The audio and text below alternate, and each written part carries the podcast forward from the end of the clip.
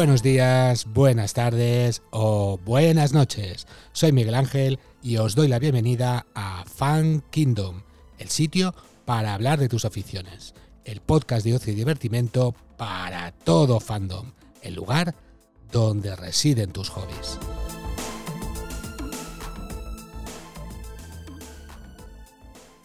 Por cuestiones de derechos de autor, podéis disfrutar de nuestros episodios optimizados en la plataforma de iVoox. Allí podréis escucharlos mejorados con música y efectos que complementarán la experiencia de cada episodio.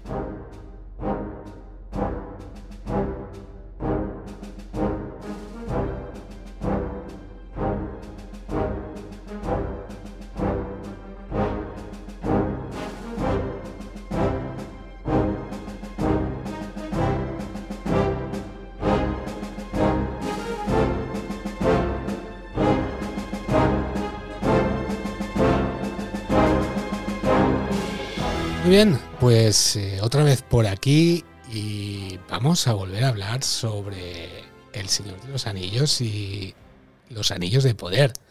Vamos a hablar de la serie en su conjunto esta vez, de lo que nos ha parecido, de muchas cosas que nos hemos dejado en el tintero y muchas cosas que Tío Ganji también quería decir. Bienvenido, Tío Ganji.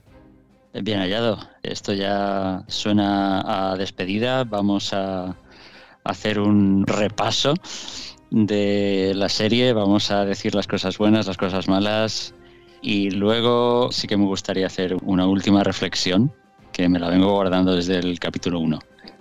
Exacto, y esa reflexión es la que os dije en el anterior episodio que valía la pena que la escucharais y por fin hoy la vais a escuchar. Nada, eh, esto será el último episodio que hablemos de la primera temporada, pero yo espero que de aquí a antes de dos años, que saldrá posiblemente la nueva temporada, yo creo que algo, algo caerá también de Tolkien, ¿no, tío? Yo creo que sí, dará tiempo.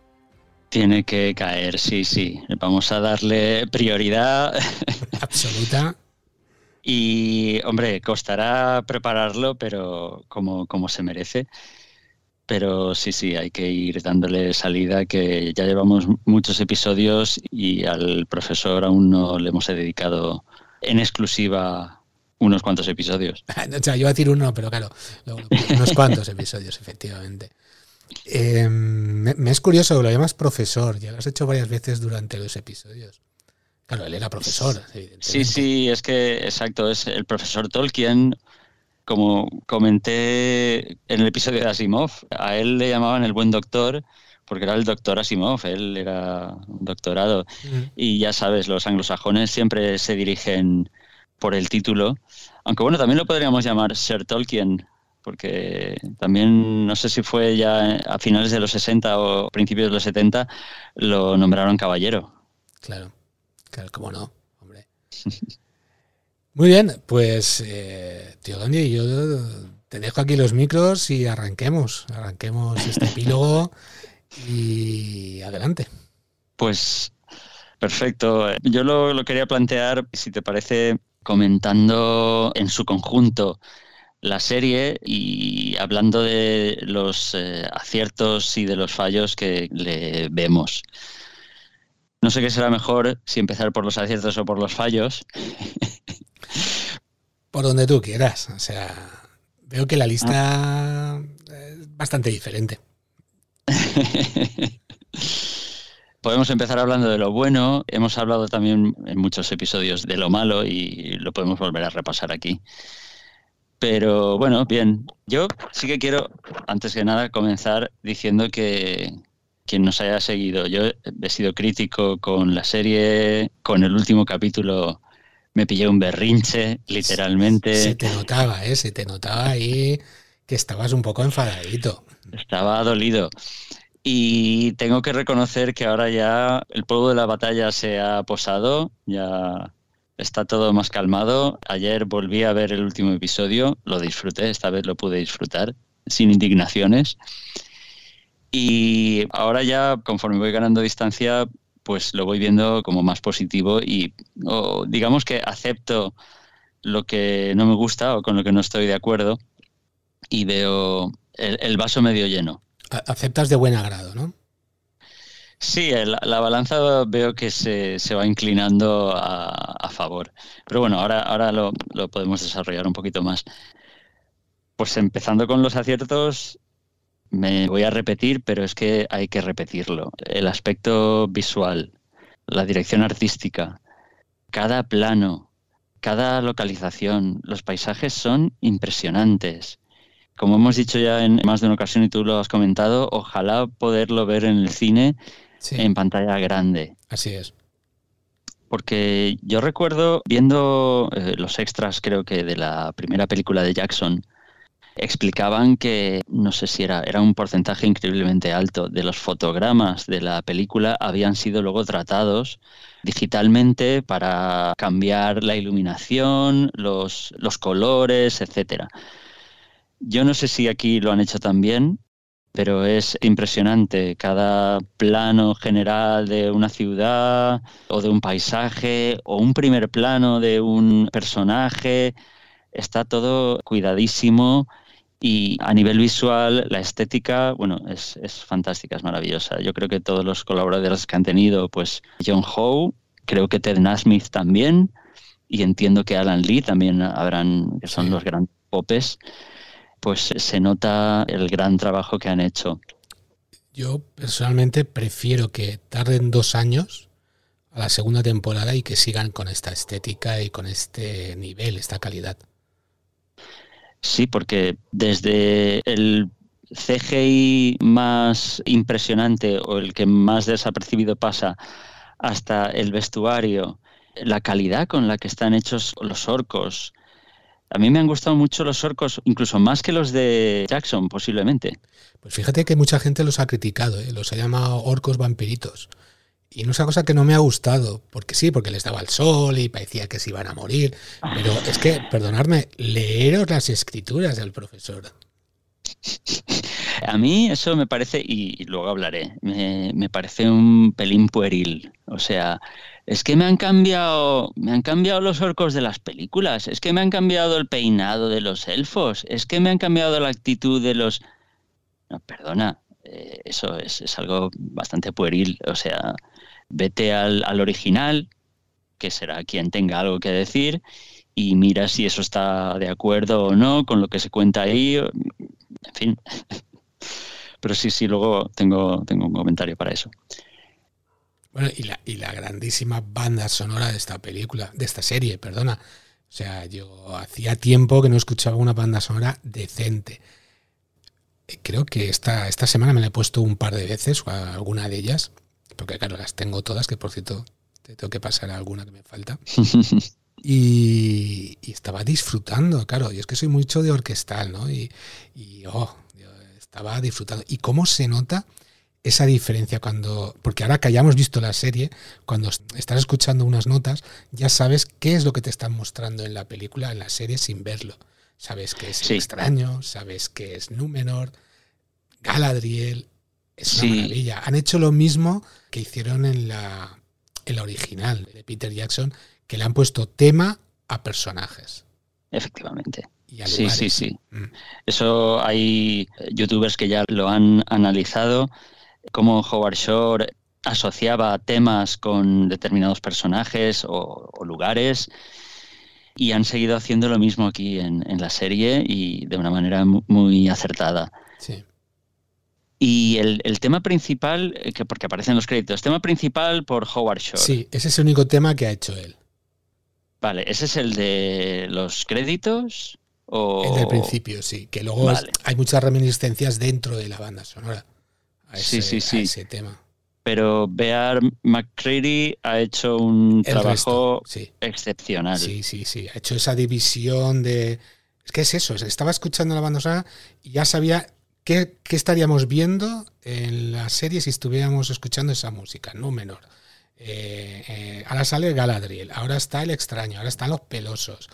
Eh, lo ha hecho muy bien. tú fíjate que ¿Qué otra serie, hombre, por supuesto que habrá ejemplos, pero qué otra serie puede destacar por tener una banda sonora tan buena? O, que esté a la altura de, Yo creo que es un ejemplo más de lo mucho que han cuidado todos los aspectos. Sí, sí, completamente de acuerdo. Hay muchas, ahora no me vienen a la cabeza, pero ya te digo que hay. Sí. Sobre todo, esto lo hemos visto. Battlestar Galactica, por ejemplo, sé que os gustaba mucho la banda sonora. Mismo compositor que este. Bear McCreary. Sí, sí, sí. sí. Bien, Pero pues, bueno, eh, hay muchas más series que. Sí, sí, sí. Bueno, y tenemos, y tenemos a, a- al incombustible eh, John Williams, que ya se encargó hace muchos años de hacer esto en, en Star Wars. Yoda, tema de la fuerza, tema de amor, Leia. Es una cosa que, que ya se ha hecho y que queda muy bien. Y, y nada, pues estupendo. Sí, con eh, ese cariño. Sí, sí, estamos un poco acostumbrados a esa asociación de música y, y personajes y cuando se hace bien tiene un, un resultado genial. Pero parece que dábamos por sentado que esta serie tenía que ser visualmente impecable y espectacular y que la música tenía que ser también de una calidad inmejorable. Y vamos a ver, no, no hay que presuponer nada, o sea, hay que reconocer que es un mérito de, de la serie y es uno de sus grandes puntos a favor. Claro, luego eso deja otros aspectos y dice, ya, sí, visualmente está muy bien, pero ¿y la trama? ¿Y qué me cuentan? ¿Y, y el interés? Bueno, vale, ahora, ahora hablaremos de eso. Eso, fotografía, iluminación, eh, localizaciones, vestuario, Genial. atrezo, todo Genial. todo. Y ya, entroncando con esto, es que todos los detalles, o sea, hay muchísimos detalles, hay referencias a, la obra de Tolkien, a las películas, continuamente. Es, es algo que puedes ver el capítulo una y otra vez y vas a encontrar referencias y cosas. Y me llama la atención porque tenemos un amigo que le gusta ver esos detalles y esas referencias y esas segundas lecturas.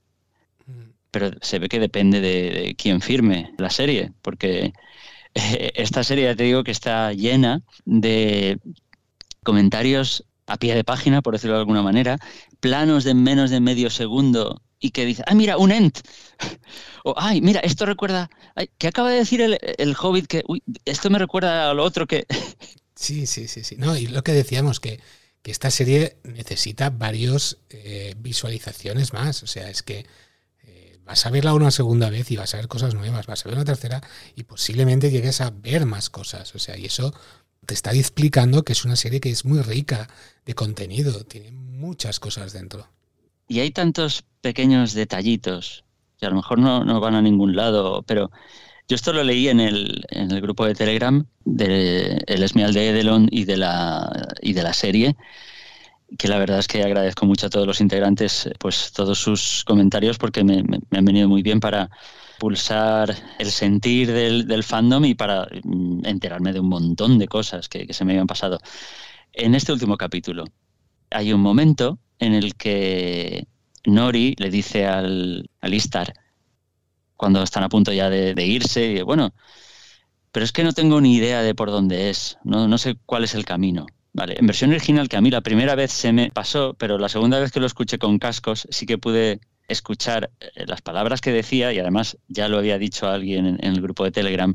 Dice, es que utiliza la palabra inkling. Cuando dice que no tiene ni idea de por dónde es el camino, literalmente está diciendo que no tiene ninguna noción, que no tiene ningún indicio de por dónde es, literalmente. Y utiliza la palabra inkling. I don't have an inkling. Vale. Pues los inklings eran un grupo de escritores al que perteneció Tolkien. Eh, y se reunían y discutían sus, sus escritos y en qué estaba trabajando uno y otro. Y se apodaron a sí mismos los Inklings. Eh, y, y yo tenía entendido que eso que significaba indicio, tal. Eh, no sé muy bien la historia detrás. Cuando me vuelva a leer la biografía sabré por qué eligieron ese nombre. Pero eh, hasta ese- esos mínimos detalles de vocabulario dices, ostras, ha utilizado esa palabra que además te remite a, esto otro. Es una palabra, entiendo que poco habitual en, en inglés. Y podía haber dicho cualquier otra cosa. Yo tenía entendido, por lo que he leído en artículos para prepararnos los episodios, que los showrunners te podían citar, no sé si páginas enteras de las escrituras de Tolkien. O sea, que, que se las sabían, pero bien. O sea, que Y, dices bien, no dices escritos de Tolkien, dices escrituras, como la Biblia. muy bien, muy bien. Sí, los showrunners yo creo que no mienten cuando dicen que han hecho una obra de amor. Y, yo veo que eso se, nota, se nota el mimo, se, se nota el cariño que le han dedicado. Te puede gustar más o menos lo que han hecho, pero lo que han hecho no lo han hecho ni con dejadez ni con falta de respeto para mí es eh, un nivel de, respeto y de cariño como el que tuvo Jackson. Eso ya, ya, ya, lo he dicho. Incluso cuando van en contra del canon, incluso cuando van en contra de lo que escribió Tolkien, lo hacen de manera tolkieniana. Y cuando tú te alejas y miras, y esto ya lo he dicho, lo, lo dije incluso cuando estaba enfadado, es que el tono es tolkieniano, eso es, el tono es tolkieniano. Y todos los elementos y lo que han retratado sigue siendo tolkieniano. Al menos para mí. Hay gente que dice, no, esto no es Tolkien. Yo no veo eso. Yo, yo, a mí todo lo que me han contado me parece tolkieniano. Yo creo que el problema que han tenido los showrunners es que se han visto atados por los derechos de autor. No podía tocar nada del Silmarillion. Con lo cual eh, estaban ahí un poco atados eh, y y a lo mejor han pecado un poco de ese mal que estamos hablando de, que no es exactamente como Tolkien lo reflejaba, pero que no han tenido más remedio posiblemente. No han tenido más remedio porque no había otro camino. Sí, yo eso lo, tenía, creo que en, las conclusiones, pero es que ese es uno de los elementos, o sea, luego lo, diré, pero uno de los tres elementos es, es ese, que no tienen casi base de la que partir en, cierto modo no es excusa, dices, bueno, vale, pero podían haber sido fieles a lo poquito que hay ahí, vale. Pero bueno, tomándose unas libertades y eligiendo, eligiendo ser una versión libre, pueden crear más y tienen más juego. Yo entiendo que ellos han dicho, vamos a inventar. Y lo que dije al principio, en el capítulo 1, antes de que empezara la serie, la cuestión era, vamos a ver si eso que inventan es tolkieniano o no. Vale, pues yo creo que ya podemos responder. La respuesta es sí, por lo menos para mí. Pues si, si alguien como tú, que estás muy ilustrado en este tema, nos dice que sí, pues... Yo sé que hay gente que no le parece tolkieniano, hay, hay aspectos, aspectos que dicen, no, es que... Pero, por ejemplo, la manera en la que han abordado el mal, a mí me, me convence, y eso lo dije desde el principio cuando apareció Adar y luego con Sauron, yo veo que han creado un malvado realmente interesante y sólido y bueno. Porque hay otros malvados, bueno, no, no quiero comparar, que, bueno, o el propio Sauron, el propio Sauron que era un ojo en una torre.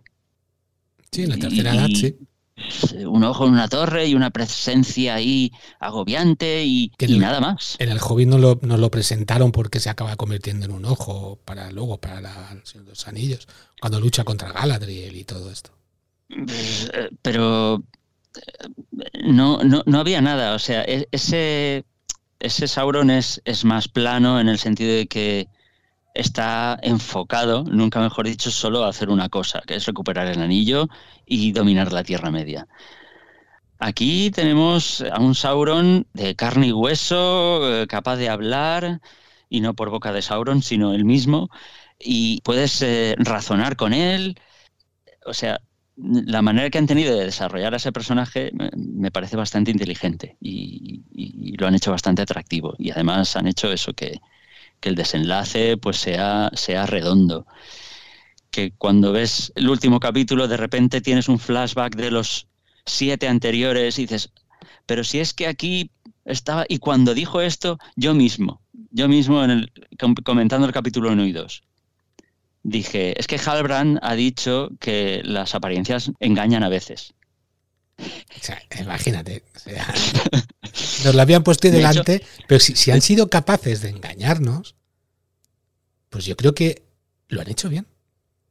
Sí, una vez aceptas, exacto, que, te han engañado, porque yo al principio no lo aceptaba, porque no lo aceptaba, una vez dices, vale, están jugando a esto, pues dentro de sus reglas me han engañado y lo han hecho bien.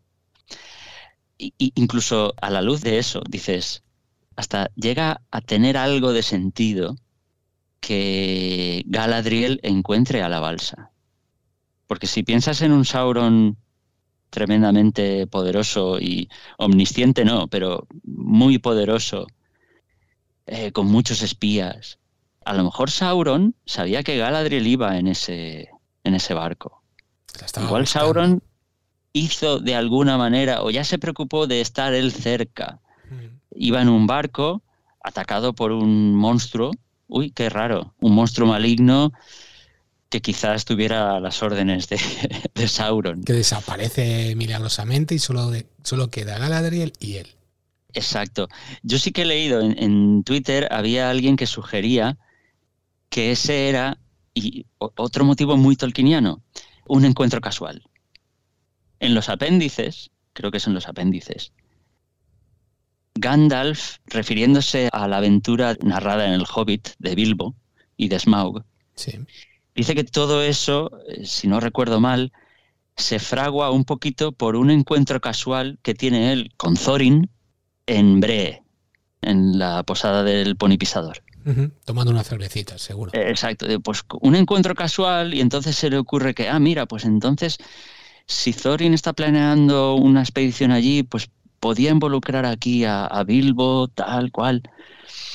Y, que ese encuentro casual al final desemboca en la muerte de Smaug. Entonces es lo que, aunque Tolkien no la llama así, pero es la providencia, que es también algo muy, muy cristiano. Entonces, de algún modo, él, Tolkien la, involucra también en su mundo. Y la tuitera esta comentaba que, podía ser un encuentro casual también, esa providencia que al final reuniera a Galadriel y Sauron en medio del mar. No sé, puede ser eso o puede ser que Sauron ya estuviera ahí maquinando. Muy bien. Em, siguiendo un poco con los aciertos de, la serie, creo que nos faltaría un poco también eh, destacar a los personajes y las interpretaciones, ¿no? porque para mí han sido no, voy a decir magistrales, pero perfectas. Han sido maravillosas. A mí me han gustado mucho. Yo, yo ya te digo, igual es que me, conformo con poco, pero a mí realmente me, han gustado varios personajes y te voy a mandar, porque lo he visto y digo, ostras, esto se lo tengo que mandar. En Twitter había alguien que hacía su propia clasificación sí. De los personajes. Yo no estoy de acuerdo, sobre todo en la que llama irrelevantes. Y bueno, en fin, esto más que la interpretación va un poco a cómo están construidos los personajes, pero aún así. Yo antes que me lo mandes te diré que mis personajes favoritos son Durin y Disa, por ejemplo. Durin, por supuesto. Owain Arthur. Tiene nombre y apellidos artúricos. Oh. El actor es fantástico. Durin IV es buenísimo. Sofía Nombete, Disa, eh, también está que se sale. Mike Aramayo, que tiene más protagonismo al ser Elrond, sí. a mí de los principales quizás es el que más me gusta. Luego el tío de John Nieve, Adar, Joseph Maule. Ah, mira, sí, Joseph Maul también. Eh, yo no lo había puesto en mi lista al principio y digo, ostras, pero sí, es uno. Eh, me gusta muchísimo la manera en la que, en la que habla hace muy bien de ese elfo oscuro. Pondremos este listado en la página web para que lo puedan ver nuestros oyentes. Estaban viendo que lo que te he pasado no pone a Disa en ningún lugar. Ah, sí, sí, la pone en Interesting. Sí, pues yo, lo pondría en, Favorite. ¿eh? Sí, yo también. Pero somos, mira que coincidimos, ¿eh? los favoritos coincidimos. o sea. A mí me sobraría tal vez el Endil eh. y yo pondría Disa ahí arriba, sí. Sí, el Endil, a ver, Ahí arriba, digo, no, no, no que lo quitemos. Sí, sí, sí, sí, sí, sí. El Endil, no sé si era una tuitera o un tuitero, no recuerdo. Sé que ha tenido, y ya lo dije, mucho, mucho éxito entre las mujeres. Hace, hace muy bien su papel, pero yo creo que la, mitad del papel es el bozarrón que tiene. bueno, claro, eso será en versión original, porque ahí no nos hemos dado. Los que hemos ah. visto la versión doblada no, pues, hemos eh, apreciado la verdad es que está, está muy correcto. Eh, Morphy Clark. Galadriel lleva el, peso, posiblemente junto con Elrond, de la serie y algunos pocos más en Halbrand. Y está, yo creo que está muy correcta. Además, han, han hecho que evolucione a lo largo de los capítulos. Su reacción cuando descubre a Halbrand es, es, muy buena. En fin, hemos hablado de Lloyd Owen, que es el Endil. Arondir también está muy bien. Ismael Cruz Córdoba. A mí me, ha gustado mucho. Bueno, y los orcos, no dejemos a los orcos. ¿eh? los orcos es que están muy bien caracterizados y, y esos cascos yelmo calaveras de animal que utilizan y, cómo se protegen del sol porque no pueden estar al sol. Muy tolkieniano. Mal que le pese a algunos que, los comparan con los vampiros. Ah, en fin. Una de las mejores tramas, sin duda. ¿Cuál es, cuál es para ti? Eh, pues eh, yo creo que es de lo mejor de la serie un, un hallazgo la amistad de Ronnie Durin y bueno, ahí está también Disa, que ya, ya lo hemos comentado. Yo creo que lo hemos dicho ya muchas veces. Yo le tenía mucho miedo a este personaje cuando lo vi anunciado, cuando vi el tráiler, pero es que eh, creo que nos ha enamorado a muchos. O sea, es, es un personaje que a mí me ha encantado. Esa relación que tiene con, con Durin es, es magnífica, es, que me encanta. creo que no lo llegamos, lo dijimos off the record y no lo dijimos cuando estaban hablando de las de los piojos que tenía tu madre en la barba. y aquel dice, no, no, pero, pero es que los tiene. y luego, no, no, es broma, es broma.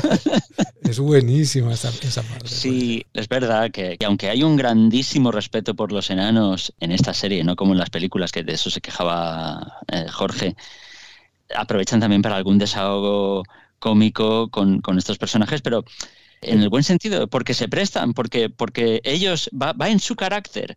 No es, no es reírse de ellos, sino es reírse con ellos porque, porque son así de campechanos. Sí, sí, sí. Y pues eso, la amistad que construyen entre el Ron y Durin hace palidecer a, la de la película entre Gimli y Legolas. ¿Quién es? claro, yo qué sé, dice, ¿y cómo os conocisteis? No, es que había dos, dos trolls, no, eran tres trolls. Y de, mira, tres trolls. Como parece que van siempre de tres en tres. Sí. Bueno, ¿y qué más cositas nos queda en aciertos? Pues eh, un poco lo que decías tú antes de los showrunners que, que pueden citar de memoria páginas de Tolkien. Yo creo que cada detalle, eh, cada cambio o cada fidelidad están fundamentados en, y eso lo hemos dicho ya, pero es que hay que repetirlo, están fundamentados en la obra de Tolkien en cosas que escribió él. Y igual lo escribió en 1920 que lo escribió en 1971. Mm, da igual. Fuera un borrador, fuera una primera versión, fuera una nota a pie de página. Se han apoyado siempre a ver, es cierto que, siempre arrimando el ascua a su sardina, o sea, yo es que quiero hacerlo así. Eh, yo estoy seguro que en más de una ocasión los guionistas han dicho, vamos a hacerlo así.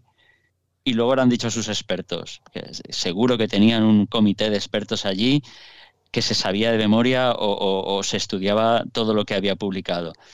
Vamos a hacerlo así, eh, está fundamentado, se puede basar en algo y al día siguiente les venían, pues sí, mira, aquí en esta carta dice que tal, en esta, aquí hay una cita de los pueblos de la Tierra Media, aquí hay tal de cuentos inconclusos. Y, y esto lo dice en el Silmarillion en la nota 3. Eh, Había un ejército de tío Gamgis por allí que se encargaban de eso, ¿no? sí, sí, bueno, hay que decir que, un miembro de la sociedad Tolkien y, y bueno, e, erudito y estudioso, profesor universitario, Eduardo Segura, granadino, si no me equivoco, ha colaborado, ya colaboró como asesor en la trilogía de Jackson y ha vuelto a colaborar también aquí. Bueno, y la sociedad Tolkien también ha, colaborado. Miembros de la sociedad Tolkien también han colaborado. Bueno, fueron a ver el estreno antes que, nosotros, vamos. Sí, sí, se les invitó, se les invitó al, estreno porque, bueno, eso, somos la, la asociación oficial de seguidores, de fans, de aficionados. Muy bien. pasemos a los fallos, si no tienes ninguna cosita más que Pues sí, ¿Mm? bueno, eh, los fallos, exacto, sí, sí. Ya he hablado mucho de ellos, hemos hablado bastante de ellos, ¿no? Yo no me he cortado a lo largo de estos episodios. Mira, a mí me pareció un fallo la historia apócrifa sobre el origen del mithril, ¿vale? Sobre, no, es que era un caballero blanco y un balro que luchaban. Y me gustaría justificar el por qué, porque luego lo estuve pensando y me di cuenta de por qué me chirriaba. Porque la verdad es que tenían toda la razón eh, Kiko y Jorge diciendo que era un mito que les había quedado muy redondo y que era muy, muy creíble y tenía toda la poética y, toda la épica de, los mitos. Y la verdad es que es así. Pero luego dándole vueltas me di cuenta que era lo que me chirriaba. Y es que la mitología de Tolkien es muy, es muy paradójica. Porque, ¿qué pasa con Tolkien? Que con sus ansias de coherencia interna y de sistematizarlo todo, al final termina dándote datos sobre cada personaje, sobre cada acontecimiento, cuando ocurrió. Podemos rastrear, por ejemplo, la genealogía de Aragorn desde Melian la Maya, hasta Aragorn. Una malla. Sí, sí, sí, porque Melian, luego Elrond, eh, bueno, Elros, perdón, y luego hay una serie de señores de Andunie. Yo creía que en los apéndices los señores de Andunie no aparecen. Bueno, pues sí que está luego en otro libro recogido cuántas generaciones hay. No todos tienen un nombre, pero está recogido cuántas generaciones hay. Entonces podemos contar el número de generaciones que hay de Melian la Maya hasta Aragorn. Esto era un ejemplo para decir lo sistematizado que está todo. Por eso, cuando me dicen a mí, no, es que había una vez un caballero y un balro que yo enseguida pensé, ¿cómo que había un caballero? ¿Cómo se llamaba? ¿De dónde había salido el balrog? ¿En qué año pasa esto? Eh, ¿Pasa en, en las edades de las estrellas? ¿Pasa antes de tal batalla? ¿De dónde había salido el balrog? Claro, eso es lo que no me cuadraba. Bueno, pero yo siempre justifico muchas pelis y muchas series con que tampoco hay que explicarlo todo. Que sí, que lo que tú dices, que Tolkien lo tenía todo muy, muy, muy controlado, ¿no? Pero bueno. No, y, y, estoy, estoy de acuerdo, pero esa es la explicación de por qué ese mito a mí me, resbalaba, me, no, no, Porque no, habías, cuadraba. No lo habías escuchado en ningún sitio, ni habías tenido ninguna referencia en los escritos, con lo cual, pues no te cuadraba, claro. Sí, sí, exacto. Y bueno, lo que ah, era una historia apócrifa al final resultó ser verdadera o tener su pedacito de verdad. Bueno, muchos otros errores lo, hemos, los hemos comentado ya, pues la inexistente amistad entre Celebrimbor y Narvi, que hubiera sido un, buen enfoque. Eh, hemos nombrado varias veces a Narvi. Yo entiendo que era un enano, ¿no? Que es el con el que entabla amistad, en vez de Elrond y Durin, ¿no? Narvi es quien forja las puertas de Moria. Está en la inscripción. Entonces se supone que es un artesano de Moria prominente y lo, más lógico es pensar que, fuera amigo de Celebrimbor. Eh, por cierto, que hoy he visto que se ha confirmado un fichaje para el casting en la segunda temporada de un personaje cuyo nombre no se sabe si real o en clave es Viran que es un... Al revés, Narvi al revés. sí, prácticamente dices, pero vamos a ver qué me estáis contando. Eh.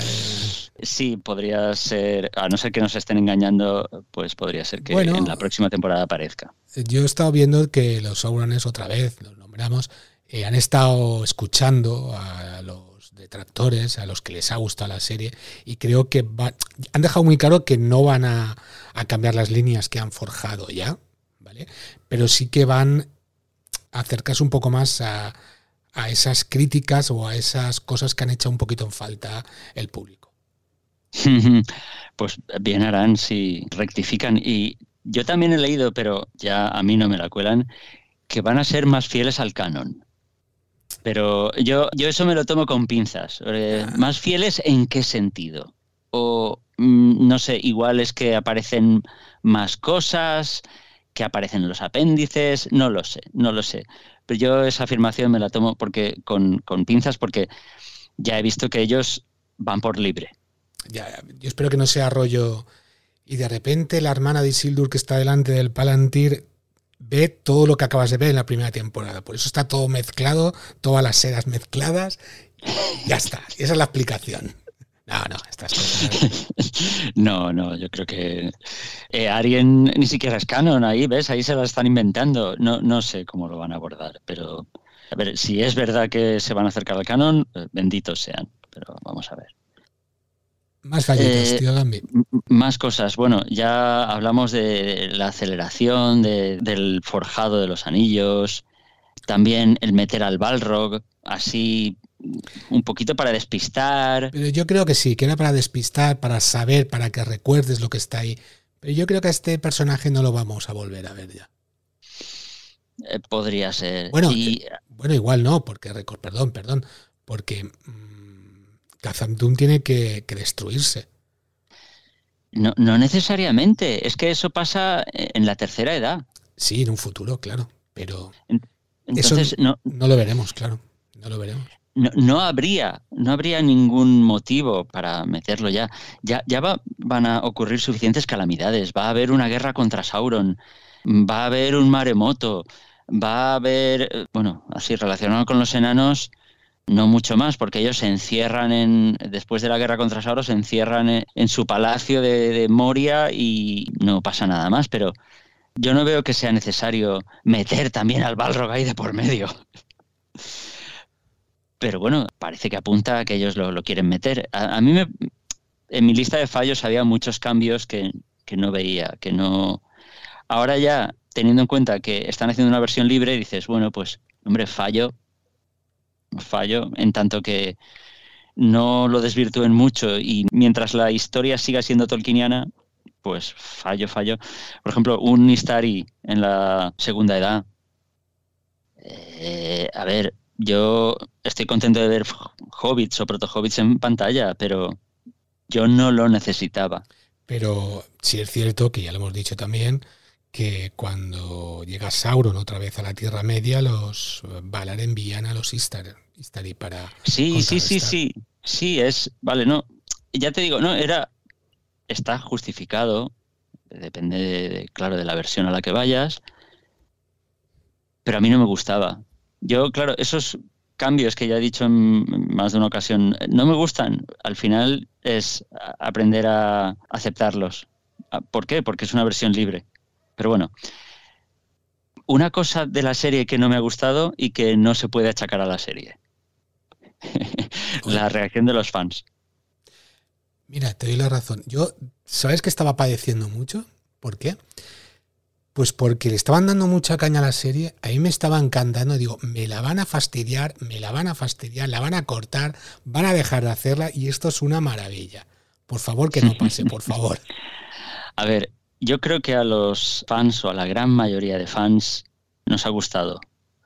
Incluso a los que no les gusta ahora, estoy seguro que con la distancia se terminarán acercando. Y el resto son todo trolls. Pues eh, la verdad es que sí. Yo lo que ya no entiendo, quitando críticas más o menos pueriles, pues eso es eso, Si dices, es que la trama no me dice nada, ninguna trama me dice nada. hombre, ninguna. Yo, estoy de acuerdo que hay algunas que dicen poco, o, ninguna interpretación me dice nada, ningún, eh, ningún personaje me llama. Hombre, ninguno. Eh, no sé, a lo mejor yo soy capaz de ver cosas donde no hay o, al revés, eres tú el que no puedes ver. Al final volvemos a lo de siempre. El Señor de los Anillos es una de esas cosas. The Lord of the Rings is one of those things.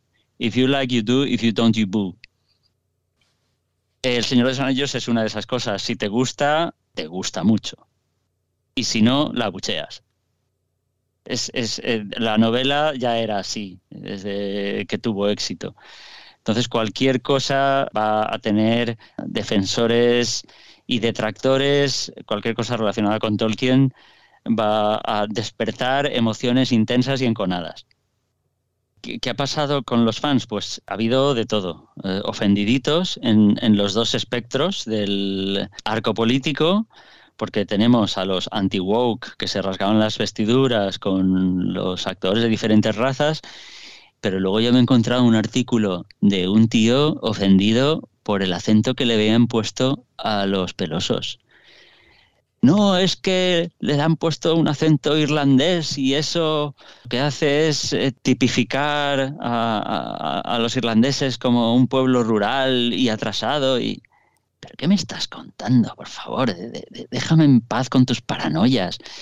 Eh, luego, por otro lado, el famoso review bombing. ¿Qué es eso del review bombing?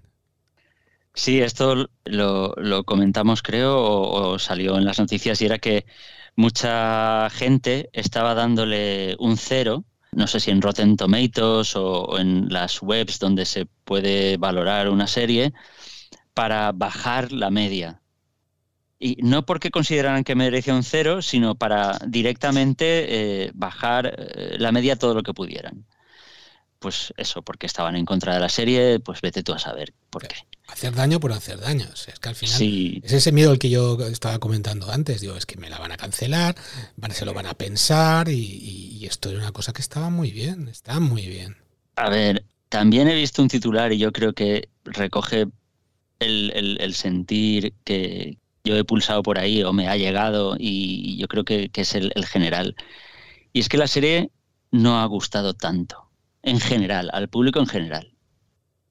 Y, ostras, no sé si, si tengo...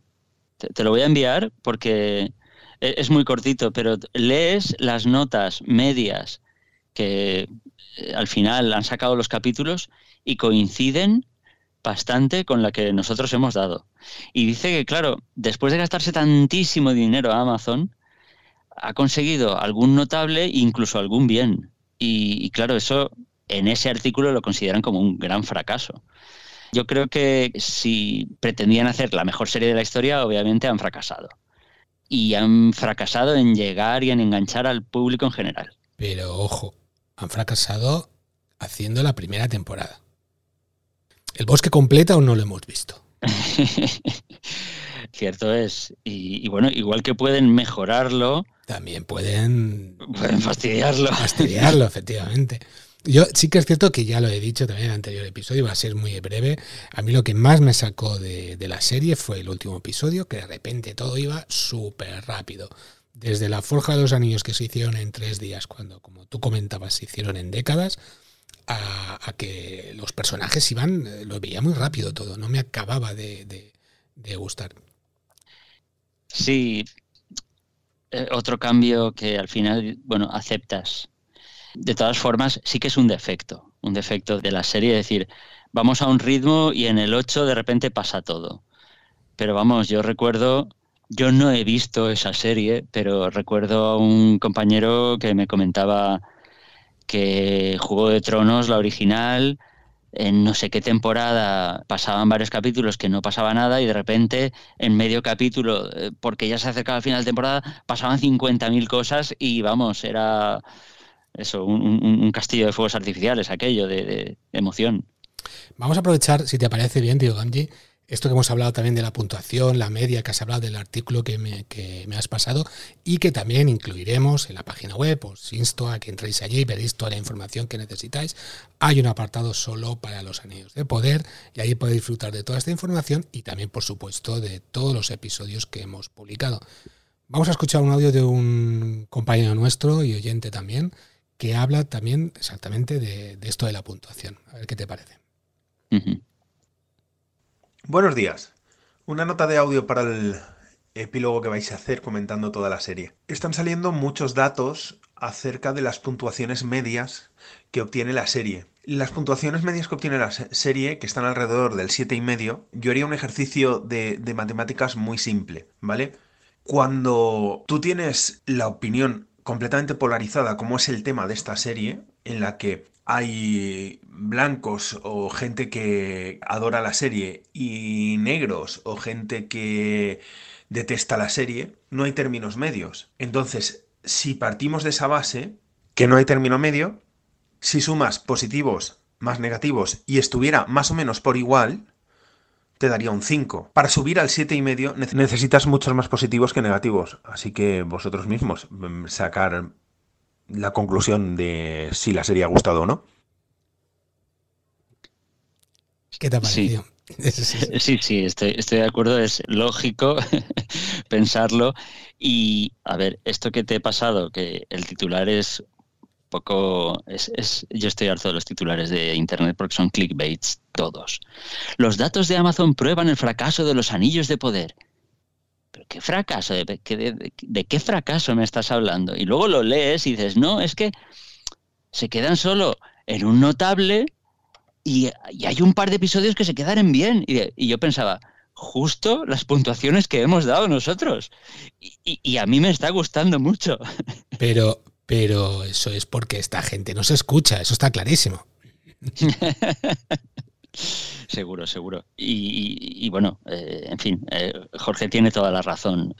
Haciendo la media debería salir un 5 pelado. Y, en fin, es un notable y literalmente, eh, a mí la serie me parece un producto notable, algo a destacar y bueno, netamente positivo. Después de mucho llorar, quien bien te quiere te hará llorar, después de mucho rabiar, pero eh, en fin. Muy bien. Antes de llegar a las conclusiones, ¿alguna cosita más que, que, quieras decir de fallos que hemos visto en esta primera temporada? de los anillos del poder. Recordar también una cosa que, comentamos y es que para mí no han sabido bien, bien definir el público al que querían dirigirse. O, han intentado el que mucho abarca, poco aprieta. ¿No? Entonces, han intentado llegar a todos y, y, a los fans nos tenían ya ganados desde el principio, desde la primera foto que colgaron en internet incluso los que tenemos nuestros resquemores, a mí al final me terminan ganando, porque con el enfoque adecuado eh, se puede considerar esta serie eh, legítima. Pero eso, eh, los que solo han visto las películas, a ver, no digo yo que tuvieran que sacar a todos los elfos con el pelo largo y a los orcos igual que en las películas y todo, pero tampoco han terminado de hacerse con ellos. Yo creo que con muchos sí, por, la gran cantidad de referencias a las películas que hay. Que como dije, si, yo fuera Jackson, estaría a, un pelo de llamar a mi abogado para denunciarlos por, por inspiración excesiva. Exacto. Y el público más general no lo han enganchado no lo han enganchado porque yo tengo el ejemplo de mi mujer, de mis hijos. Eh, a ver, mi hija me dijo, no, la serie está bien, o sea, tiene su plot twist final y tal, bien, ¿no? Pues en general, pues ha estado bien. Pero eso, cualquier otro que, que la fantasía ni funifa, esto no, no le llega. Es que no es una serie que pueda llegar a todo el mundo. Ya sabes, ya partes de que es una serie fantástica y mucha gente ya directamente nos acerca a este tipo de, mercado. Sí, pero si tienes acción, si tienes intriga, si tienes misterio y, desarrollas un poquito más rápido personajes, tienes opción de, ganarlos o de, despertar su interés. Sí, la gran justificación es, es que esta temporada es de presentación. Ya, vale, explícaselo al público en general. Vas a ver una temporada de presentación y entonces en el capítulo 1 te dirá, pues no, no quiero ver una temporada de presentación, quiero ver una temporada en la que me, expliquen cosas, eh, me llamen la atención. Yo recuerdo, por ejemplo, una serie como una serie difícil, pero que luego te devuelve con creces, eh, eh, digamos, un poquito el trabajo que has tenido tú que hacer al principio de meterte dentro. Eh, Dark. Dark es una serie que tú ves el primer capítulo, ves el segundo capítulo, ves el tercer capítulo y dices, ¿dónde demonios van a ir a parar? Y, no hacen más que preguntas y preguntas y preguntas, pero eh, es que ahí está hecho de, forma magistral. Te dan muy poco, pero consiguen mantener el interés y consiguen mantenerte ahí en el borde del asiento hasta que al final poco a poco en el cuarto te van dando pistas y dices, ah, pero, pero te van dando pistas muy poco a poco y no sabes muy bien. Y eso pasa, sobre todo en la primera temporada y en la última temporada, en la tercera también. No hacen más que abrir preguntas, preguntas, preguntas. Luego cierran todas las tramas, quizá también un poquito demasiado rápido hacia el final. Pero yo venía a poner eso como ejemplo porque es muy difícil hacer eso. Y en este caso, Los Anillos de Poder yo creo que no lo ha hecho. Eh, no, ha conseguido enganchar al, gran público con simplemente presentando personajes y reinos. Pero bueno. Bueno, eso, esa parte igual era más para los aficionados, para los fans. Sí. Que también tienen su, su parte que no les ha gustado, como no, como hemos explicado. Muy bien, pasamos a las conclusiones, ¿te parece? Sí, sí, muy rápido. A riesgo de repetirme, lo vuelvo a decir. para que quede claro, yo mientras no te contradiga estoy de acuerdo. vale. El tono general de la serie es tolkieniano y lo que se ve es eh, esencia de la Tierra Media. E incluso cuando enfocan cosas en contra del canon. Entonces, eh, hasta ahí, eh, bien. Por otro lado, la serie no es una adaptación fiel, es una adaptación libre. Se inspiran libremente y han elegido, ya lo dijeron ellos, y, esto lo cité en el capítulo primero, vamos a unir los puntos, vamos a rellenar los huecos, efectivamente, pero los van a rellenar inventando, inventando y creando cosas. A ver, aquí lo han hecho bien. Hay otra serie que conocemos, tú conoces muy bien, que se llama Fundación, que han hecho un puñetero desastre y yo personalmente no voy a acercarme a la segunda temporada. Y hablo de eso de inspirado en... ¿Vale? Pero es que hay una diferencia muy grande entre Tolkien y, y Asimov, y posiblemente entre Tolkien y prácticamente casi cualquier otra obra literaria moderna. Y, en, unos momentos eh, entro de lleno ahí, porque me interesa mucho. Vale, pues tenemos una inspiración libre, con una gran fuerza visual, con el tono de la obra original, pero y, personajes buenos, porque a mí me han gustado, pero una adaptación libre. Si buscas el canon tal cual, y creo que ya lo dije, por ejemplo, hay una película de Cefirelli sobre el Nuevo Testamento. No sé si es la vida de Cristo o si es toda la Biblia. Me suena que es el Nuevo Testamento.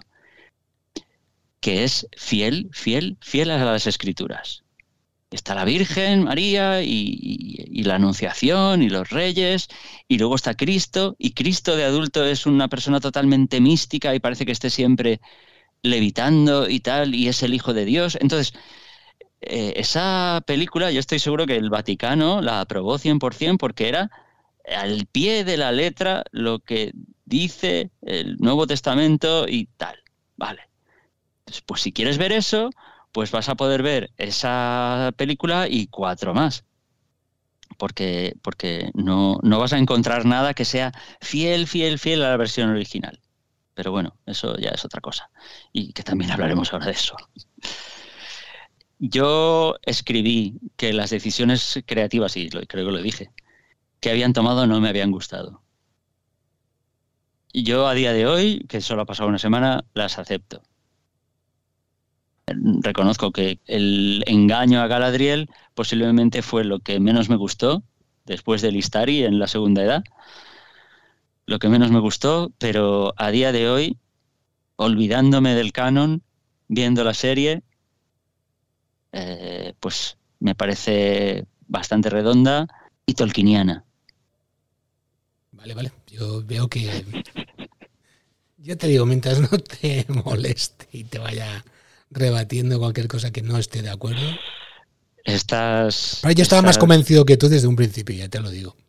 Yo ya, eh, ya me chocó, ya lo he dicho mil veces, el último episodio, pero a mí la serie me gusta. En su conjunto me gusta. Pues eh, estamos de acuerdo en eso. Menos mal que no tenemos aquí a ningún troll. Eh, este, los podemos llamar. uy, uy, uy. Yo soy un pequeño hobbit y no teniendo aquí ni a Elrond ni a Durin, no sé cómo saldría del paso. Los llamamos a todos, llamamos a.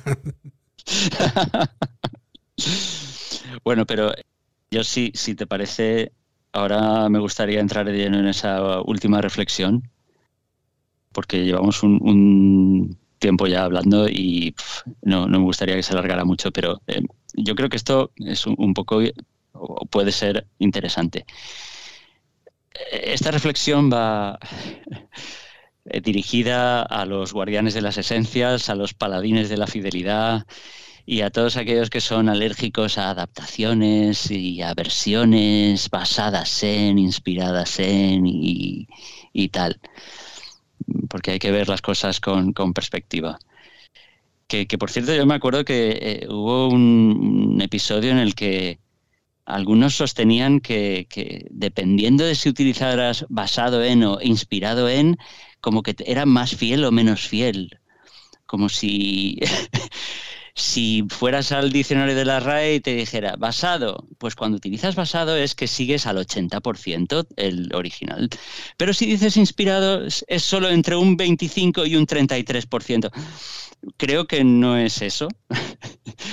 yo creo que basado e inspirado son intercambiables y, bueno, ah, pues eso, cada uno lo utiliza de una manera. Vale, eh, empecemos hablando de mitologías. Las mitologías son algo vivo, algo cambiante, eh, más que nada porque la genera eh, todo un pueblo, o sea, multitud de autores. y, además no en un día ni en dos años, sino a lo largo de siglos. ¿Qué pasa con las mitologías? Que dada su naturaleza, no hay una sola versión, no hay una sola verdad, un canon irrefutable que se escriba eh, en mármol, sino reelaboraciones y, versiones. Entonces yo sabía que esto eh, se da en, todas las mitologías, pero por ejemplo he buscado ejemplos en la mitología griega y, hay a, montones. Por ejemplo, eh, el origen de Afrodita depende de a quién acudas, pues te dirá que salió de la espuma del mar o que es hija de Zeus y Dione. Bueno, pasa lo mismo con Atenea, hay varias historias para su origen. Pasa lo mismo con el mito de la caja de Pandora. Eh, aunque no te guste la mitología griega, si has leído a Super López, sí, me gusta, sabes que hay dos versiones del mito. Dices, ¿qué se quedó en la caja? la esperanza o el mal más terrible que acabaría con la humanidad? ¿Cuál es la versión buena? Esto es como el gato de Schrödinger, ¿no? Un poco. sí, sí, un poco. Eh, pero eh, ahí cuando abras el armario sabrás si está muerto o vivo y, estará de un... Pero mientras no lo abras, las dos versiones son buenas. pues eso, eso ocurre también con mitologías nórdicas y, y mira, eh, entroncando con un episodio del podcast con la literatura artúrica. No, es, no es una mitología como tal, pero es un mundo de ficción que estuvo evolucionando durante siglos, hubo muchos autores involucrados ahí. Eh, vale. ¿Y por qué hablaba de mitologías? Pues porque quería llegar a la, entre comillas, mitología para Inglaterra que quiso crear Tolkien esa mitología es algo, es algo vivo y cambiante, capaz de dar eh, nuevos frutos. Entonces, vamos a morir a la cuestión de que, por su misma naturaleza, porque si Tolkien hubiera escrito eh, una novela costumbrista ambientada en la Inglaterra victoriana, pues sería un cantar, pero lo que hizo fue crear una mitología. Entonces, por su naturaleza de mitología, su propia obra acepta la reelaboración, mejor que cualquier otra, mm. mejor que la de Asimov, por ejemplo. Eh, otras creaciones artísticas, más dependientes de un determinado libro, de una determinada película, pues están más sujetas a eso. Frankenstein, Drácula. Eh, sí, sí, eso parten de ese libro y eso es lo que hay. Y el, entre comillas, el canon es ese. Sí. Eh, Sí, porque, a ver, eh, Drácula, por ejemplo, es una novela de vampiros. Yo creo que el, motivo del vampiro ya existía de antes. Eh, vale, pero Drácula como tal, dices, no, Drácula es Drácula y, el canon es la novela de Bram Stoker. O Star Wars, Star Wars. El canon es las películas, la trilogía original. Bueno, luego hablaré también de esto. El canon es lo que diga Disney. Pero eh, en ese caso tienes lo que tienes. Pero aquí tenemos una mitología. Recordemos además que el propio Tolkien soñaba con que hubieran otras manos que la elaboraran. Que la completaran y, que añadieran más, ¿no? Y, exacto, que añadieran. Exacto, que push the limits of Middle Earth, que llevaran los límites de la Tierra Media más allá, que los, los empujaran. Entonces, punto uno, por su propia naturaleza, la obra de Tolkien acepta mejor el versionado y el cambio y la reelaboración que muchas otras. Punto dos, es que esta metamorfosis y este cambio y este versionado y este ahora lo cambio y ya está, ya lo hizo el propio Tolkien a lo largo de 60 años de creación literaria. O sea, el propio Tolkien ya lo estuvo haciendo. Por su manera de abordar eh, la, creación literaria y el, y el escribir, porque él escribía diciendo, voy a escribir una versión, ¿Ocurrió así? No, no ocurrió así. Voy a escribir otra versión. Eso se ve en la película que te dije en los apéndices de este programa. ¿Ya la has visto? No, todavía no. Exacto, sí, sí, esa forma de escribir de... Eh, tengo que escribir de manera que cuando lo lea sienta, sí, esto ocurrió así. Es así realmente como ocurrió. Entonces, incluso desarrolló versiones incompatibles en ocasiones. Ya, hemos comentado muchas veces que, Christopher lo que hizo fue mostrar en sus 15 libros de la historia de la Tierra Media todas esas versiones. ¿Y, qué tenemos? Pues que, la obra de Tolkien, en vez de ser una foto fija o un conjunto de fotos perfectamente nítidas, no, son eh, pues un conjunto de esculturas que unas están perfectamente terminadas como la piedad de Miguel Ángel y otras son solo bajo relieves o son como los gigantes de Miguel Ángel, no sé si los has visto, que son apenas están eh, sugeridos en, la roca. pues aquí igual, cosas que se han dejado medio terminar, cosas que se superponen, que es A y B a la vez incluso habría alguna escultura cubista porque el modelo estaría en dos posiciones diferentes de manera simultánea. Pues eso. Eh, toda esta disquisición era un poco para justificar, entre comillas, el versionado en la obra de Tolkien. Y también había hecho aquí una comparación porque si nos ponemos exquisitos, a la hora de, decir, no, es que esto no es como me han contado a mí originalmente. Si eso lo aplicamos, por ejemplo, a la mitología artúrica, es como si, si a alguien que ha leído la historia de los reyes de Britania de Geoffrey de Monmouth, luego lee la novela de Perceval y dice, ¿y qué es esto del grial? ¿Qué me estás contando de un grial? Esto, esto no está en el original, no, no, no. Claro, ¿Te estás inventando tú aquí, hombre? Claro, iban escribiendo eh, el mismo relato una vez más y van añadiendo su, pedacito, ¿no? Su... Eh, sí. Y, claro, eh, sería, un poco absurdo decir, pero ¿por qué me metes ahora aquí este elemento? Esto no es el original, esto no es lo que me han contado. O, luego lees el Parsifal de Essenbach y te dice, ¿cómo que el grial es una piedra preciosa? ¿Pero qué me estás contando? ¿Pero qué, qué cacho sacrílego eres tú? Pero pero no me cambies que es, el cáliz de Cristo. No, no, no, no. Y bueno, y, más, podríamos hablar, dar más ejemplos. Entonces, bueno, todo esto no, quiero que sea un justificar un todo vale. Tampoco se puede tomar como un todo vale sin no, hay compromiso de respetar nada. Eh, no, no es eso.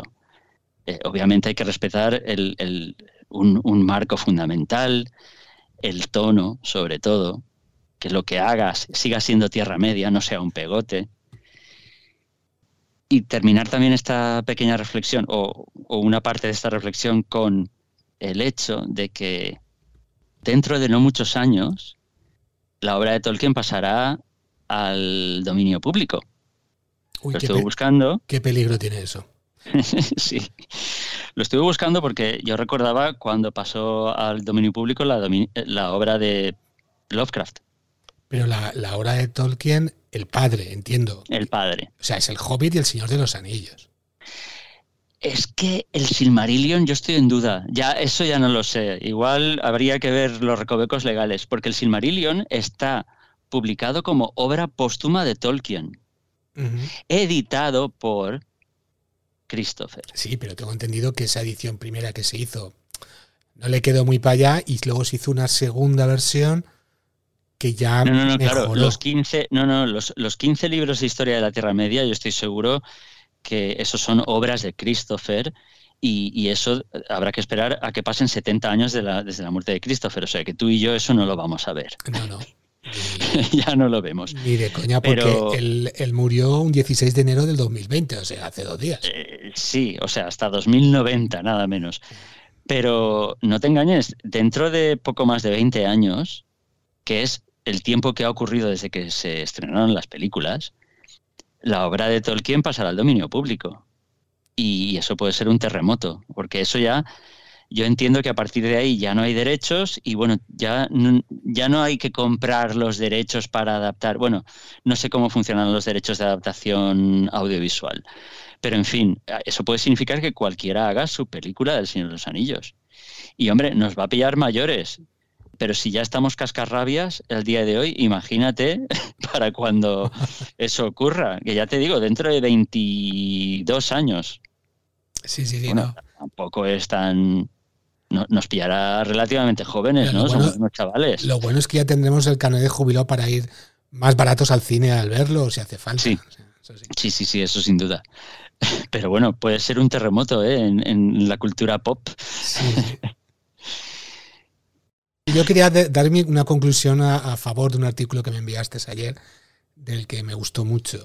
No sé si es el momento adecuado, que es el artículo este en el que una persona comentaba que si esta serie ha logrado que mucha gente relea o se acerque por primera vez a los escritos de- del profesor, ya ha ganado. Ganar, pero ya ha ganado. Sí, también es verdad que muy, muy mal lo tiene que hacer una serie, una película para, para no despertar la curiosidad. Porque claro, si dices, uy, esto- menuda, menudo rollo, por lo menos te deja con la curiosidad de decir, ostras, ¿y no será que el original es que es bueno y, y estos no lo han adaptado bien?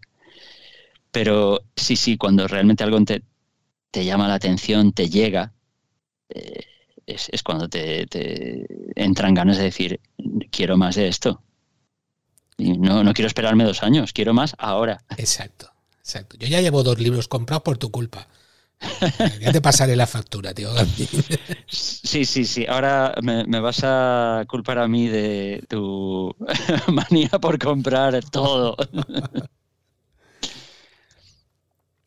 Bueno, pues eh, creo que ha quedado, a mí me ha quedado muy claro la explicación que has dado, pero si quieres...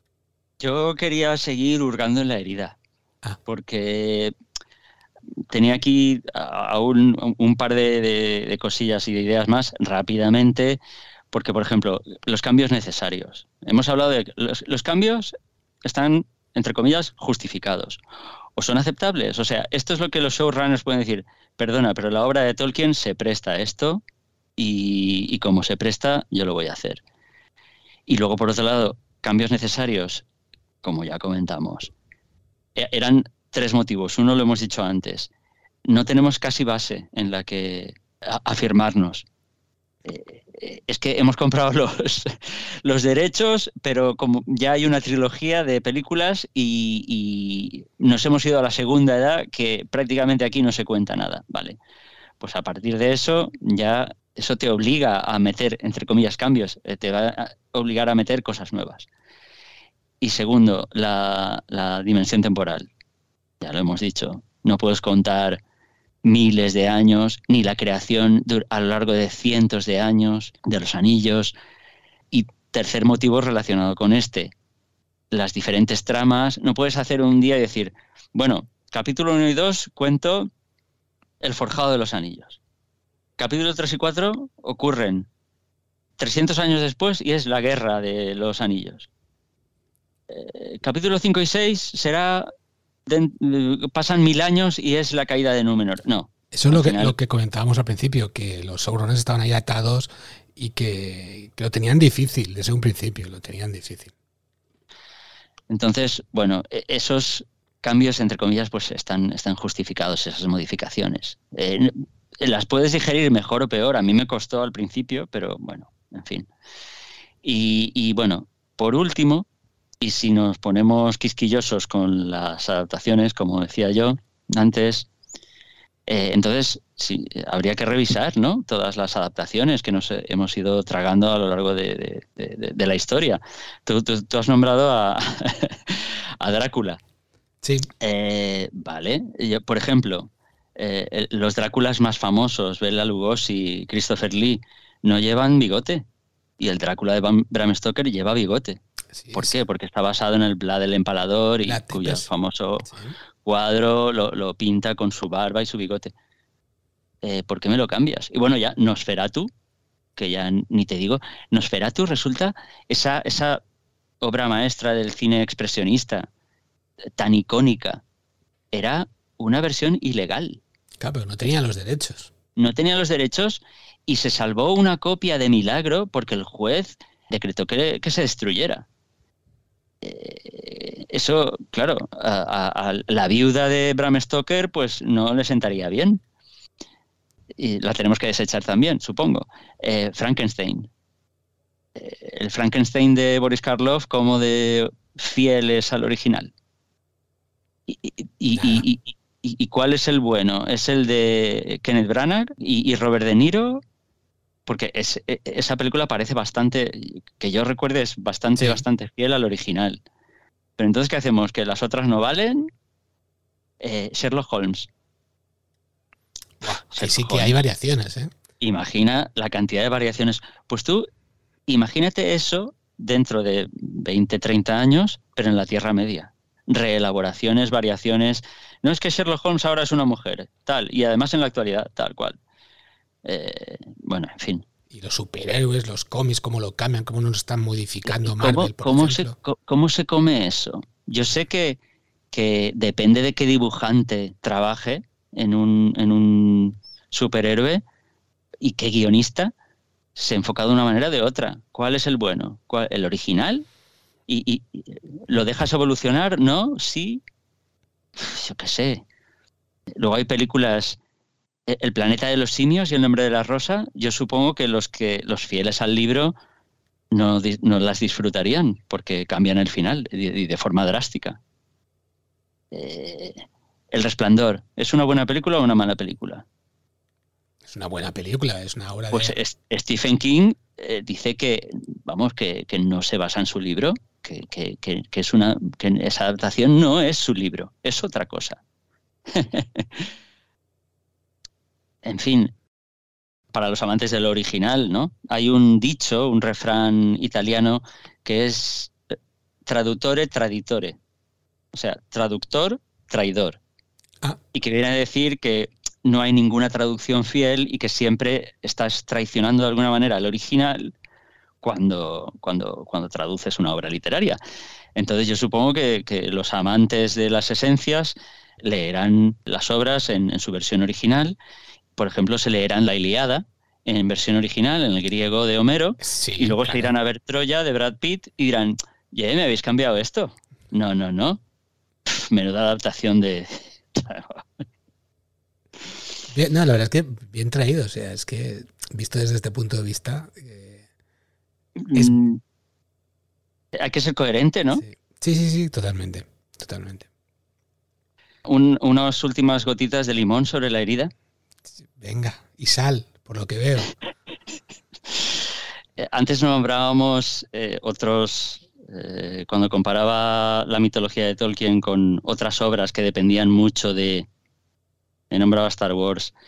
Pues sí, Star Wars tiene la, gran desventaja de que ya no depende de un estate, como el Tolkien Estate que se encarga de velar por la obra de, una determinada persona. Star Wars era obra de una persona que ha, decidido venderla. Entonces depende de una corporación. Aquí de, Star Wars eh, depende de Disney, pero eh, al frente está la famosa Catherine que todos odiamos. Ya, pero eh, al final depende de, una empresa. Y, ¿Y qué te vas a encontrar? Pues que una cosa sea canon un día y al otro día ya no sea canon. Y esa, eso a los tolkienianos no nos va a pasar nunca, porque el canon es el canon. Es lo que dijo Tolkien. Palabra de Tolkien, te alabamos, óyenos.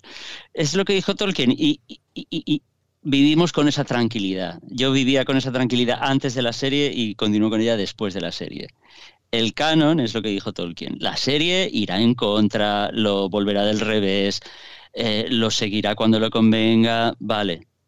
¿Y será peor o mejor? no sabemos las siguientes temporadas, pero el canon seguirá ahí incólume. Y, es lo que escribió Tolkien. Hay otras franquicias, pues que no les ocurre eso y la verdad es que es una lástima. Pero bueno. Pues sí, porque incluso el mismo George Lucas nos ha hecho varias versiones de las mismas películas de Star Wars, cuando las hizo reeditadas, cuando las volvió a masterizar. Vale, pero era George Lucas y era el creador. Estaba haciendo ahí un poquito de Tolkien, dice, vale, voy a reelaborar, voy a... Dale, pero eres, eres tú, eres el creador. ¿Por qué tuvo que venderla por cuatro perras? Se ha desentendido de, su creación ya no es su creación, ya no, ya no lo controla de ninguna manera. Es muy triste, pero una, una obra artística ya pierde totalmente su esencia, se convierte en otra cosa. Es, activo de una empresa. Y, y, desgraciadamente eso lo estamos viendo cuando lo compró, en este caso Disney a Star Wars, algunos éramos muy escépticos y lo veíamos al final con buenos ojos, porque digamos, van a sacar cosas nuevas, nos van a volver a, poner la ilusión en el cuerpo, pero quitando de una o dos series que han sacado, todo lo demás, pues al final, pues eso.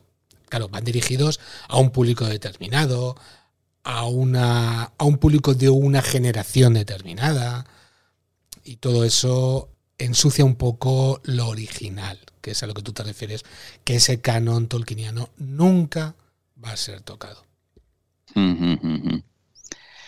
Yo no es por nada, pero Tolkien detestaba a Disney. O sea, no, no, no quería tener que, nada que ver con él, ni que su obra se acercara en modo alguno a, lo que hacía Disney.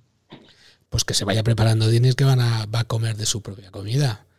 Porque el personaje ya creo que está liberado, el de Disney. El, Mickey creo que ya es ah. público y cosas de estas. O sea que. Bien, bien, bien. A todo cerdo le llega su San Martín. Muy bien, Víctor. Tío Gandhi, creo que hemos terminado, ¿no? Me alegro, me alegro que hayamos hecho estos episodios. He disfrutado, vuelvo a repetirlo, como un enano, como Durin cuarto, Durin tercero y toda la saga de los Durins. Y pues lo voy a echar de menos, no te voy a mentir. Yo, Balcam, eh, me alegro un montón de que estés aquí conmigo al final de todas las cosas. Muy bien. Supongo que sabes qué cita es. No vamos a hacer tampoco rollo Sam y... no, no, la verdad es que supongo que sea del Señor de los Anillos, pero... Sí, sí, es del final. Es cuando creen que van a morir en el Monte del Destino. Allí eh, quemados por la lava. Claro. pues nada, ya te digo, eh, encantado. Sé que esto no es el final del camino, ya lo hemos hablado, tardaremos, tardaremos en volver a este, a este maravilloso mundo, hay que tomarlo con paciencia. Y también decir que la publicación semanal que llevamos hasta ahora vamos a, dejarlo, vamos a seguir a la normalidad nuestra, que es cada 15 días, hay que decirlo. Y bueno, eh, recordar que, tenemos una, web maravillosa, que, que, tenéis todos los datos que necesitéis sobre Fan Kingdom, podéis escuchar los episodios, la información sobre el podcast, quienes estamos eh, hablando por estos micros. Y luego tenéis unos apartados especiales, como os estábamos comentando, unas fotos, un listado, comentarios eh, que podéis visitar. Y, también, eh, claro, cuando hablamos de los libros, cuando hemos hablado de las series, también tenéis ahí un listado, no tenéis que estar ahí anotando, escuchando el podcast, anotando. No, no os preocupéis. Ir a la página web cuando terminéis de escucharlo, allí tendréis el listado. Si no recién sacado el episodio, a los pocos días lo tendréis actualizado. Y eh, también eh, decir que podéis apoyarnos, podéis apoyarnos eh, una pequeña aportación de 1,49 euros al mes, un café, un café. Si os gusta de verdad estos episodios, ayudarnos porque con esto estamos pagando pues el que podamos utilizar iVoox música para mejorar el sonido, la sonoridad y hacer unos episodios mejorados. En fin, no tengo nada más que decir. Decir que los que nos apoyen el día de mañana van a tener ventajas, eso sí, podrán acceder, como hemos dicho, a los guiones. No sabemos si todavía en el momento de la grabación o incluso antes de, que grabemos o que salga el episodio. Tendrán algún que otro regalo que estamos preparando y posiblemente tendrán acceso a los episodios unos días antes que el resto de oyentes. Pues nada, tío Gamdi, muchas gracias. No puedo decir Nada más que agradecerte todo el tiempo que has empleado en este, en este proyecto. Yo, gracias a ti, yo he, disfrutado como un peloso en el día de la recolecta y, nada, el camino sigue y sigue. Ya lo seguiremos. Por supuesto, lo, lo vamos a retomar, sin duda. Muy bien, pues nos despedimos. Muchas gracias a los oyentes y adiós. Adiós.